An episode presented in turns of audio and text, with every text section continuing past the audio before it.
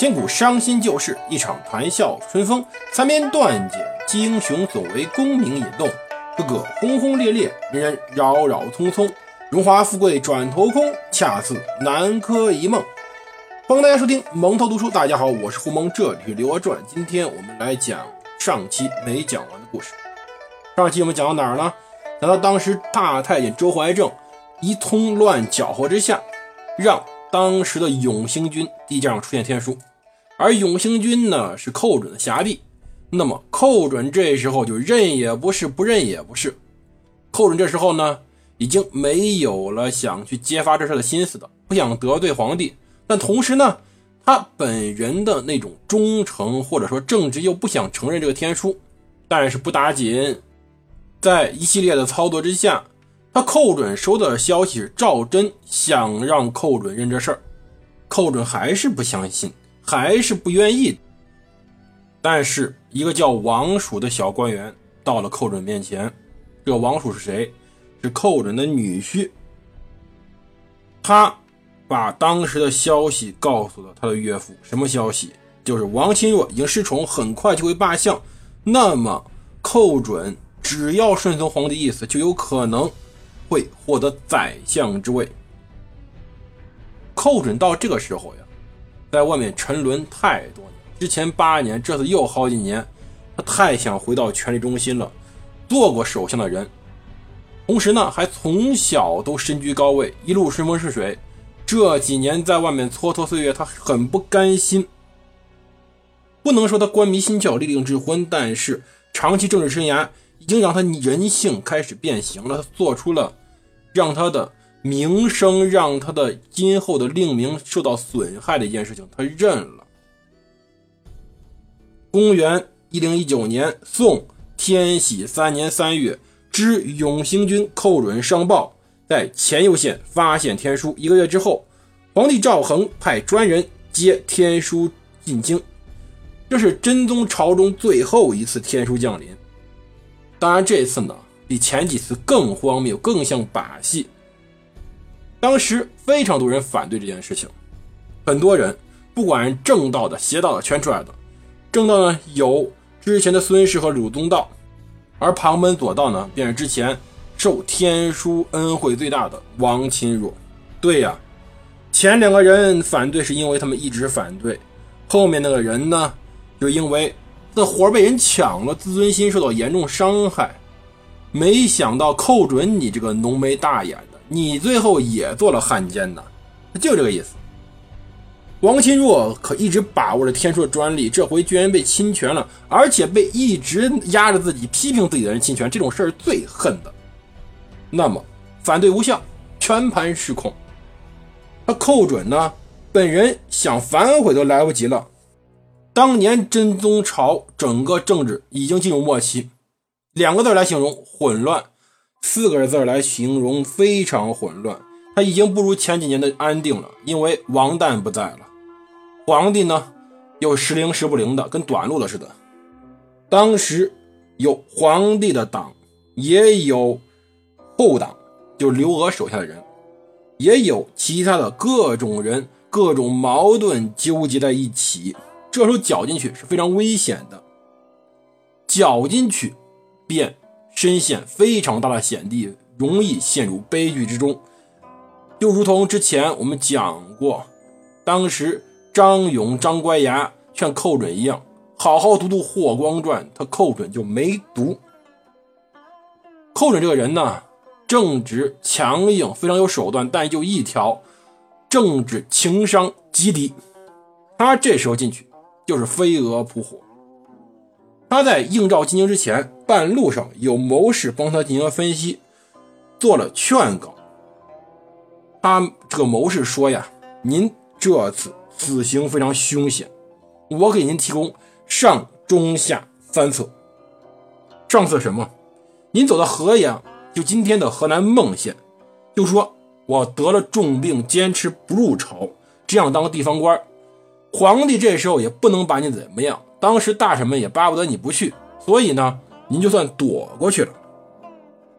中策，就算入朝，也一定要在大殿之上在公共场合，在所有人都在的时候，公开揭露前有天书是假的，就是他自己上报的天书是假的。这样呢，您虽然会丢官，甚至会被流放，但能保证您一生的令名。如果您一定要当宰相，那是下策，声名尽毁，所得无几，您会追悔莫及的。但是寇准这时候已经没回头路了，他太想了，他太想去当这个宰相了。政治家的能力啊，有高有低，智商也有高有低，但是这两者是不匹配的。像寇准就是能力强，但是政治智商呢，哎，真没法说。一般寇准这种宰相身边会有很多谋士啊、幕僚或者谋主之类的人在。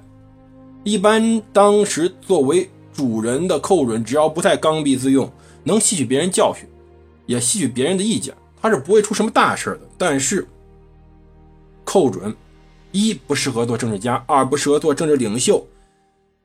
在澶渊之盟之前呢，他的谋士都说过他不适合为相，包括皇帝都不让他做首相。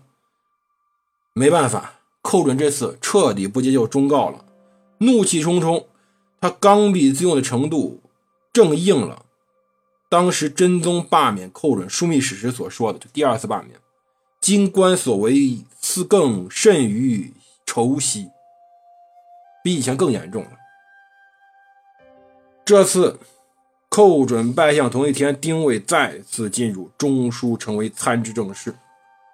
那么，先把寇准和丁谓的放在一边，我们说说这时候更混乱的另外一方面，便是我们的主人公刘娥。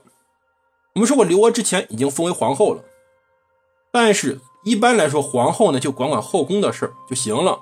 但刘娥不一样，刘娥常年是陪着宋真宗赵恒看折子的，与其说看折子，更好说就是在旁边呢红袖添香，给真宗皇帝沏沏茶，送点点心，安慰两句。同时呢，皇帝发牢骚，他听着，皇帝有什么意见呢？他也听着，但听时间长了，这事又变了。他这个皇后一直是在真宗皇帝旁边的小殿或者便殿居住，离真宗皇帝非常近，随时可以来伺候。那么，常年累月读书，这样常年累月参政，就听，就帮忙递，帮忙送，帮忙看，他也把政务学会了。这个期限可不短呀。他刘娥从十五六岁开始看了十几年书，三十岁入宫。又从三十岁开始，帮着皇帝身边，就这样陪他写折子、批折子，陪了十几年。就好比一个性格非常坚强、非常果敢的女人，在一个图书馆里被关了十几年，随后呢，又把她放在国务院总理身边当秘书，当了十几年。那么，这个女人一定会有一定的治国能力的，不用怀疑。更何况可以看到，后来刘娥当皇后，包括刘娥之前封贵妃的很多主意，就是她自己出的。她有自己最基本的政治权术。那么，在天禧元年，王旦病逝，而他赵恒突发脑梗，这时候皇权落谁手上了？不言自明。一旦皇帝无法正常行使权力，皇帝第一会委托的便是他这个最忠实的伴侣。他的最爱的这个女人，同时呢，也最为合适代理行使权力的这个人，就是刘娥。更何况刘娥本身还是他唯一皇子的母亲，但这个母亲要加个引号。但在这时候，宣称中外的说法统一就是赵受益，皇帝的六子，就是他刘娥所生的，而这六子也是天下。唯一的一个太子人选，他就是太子。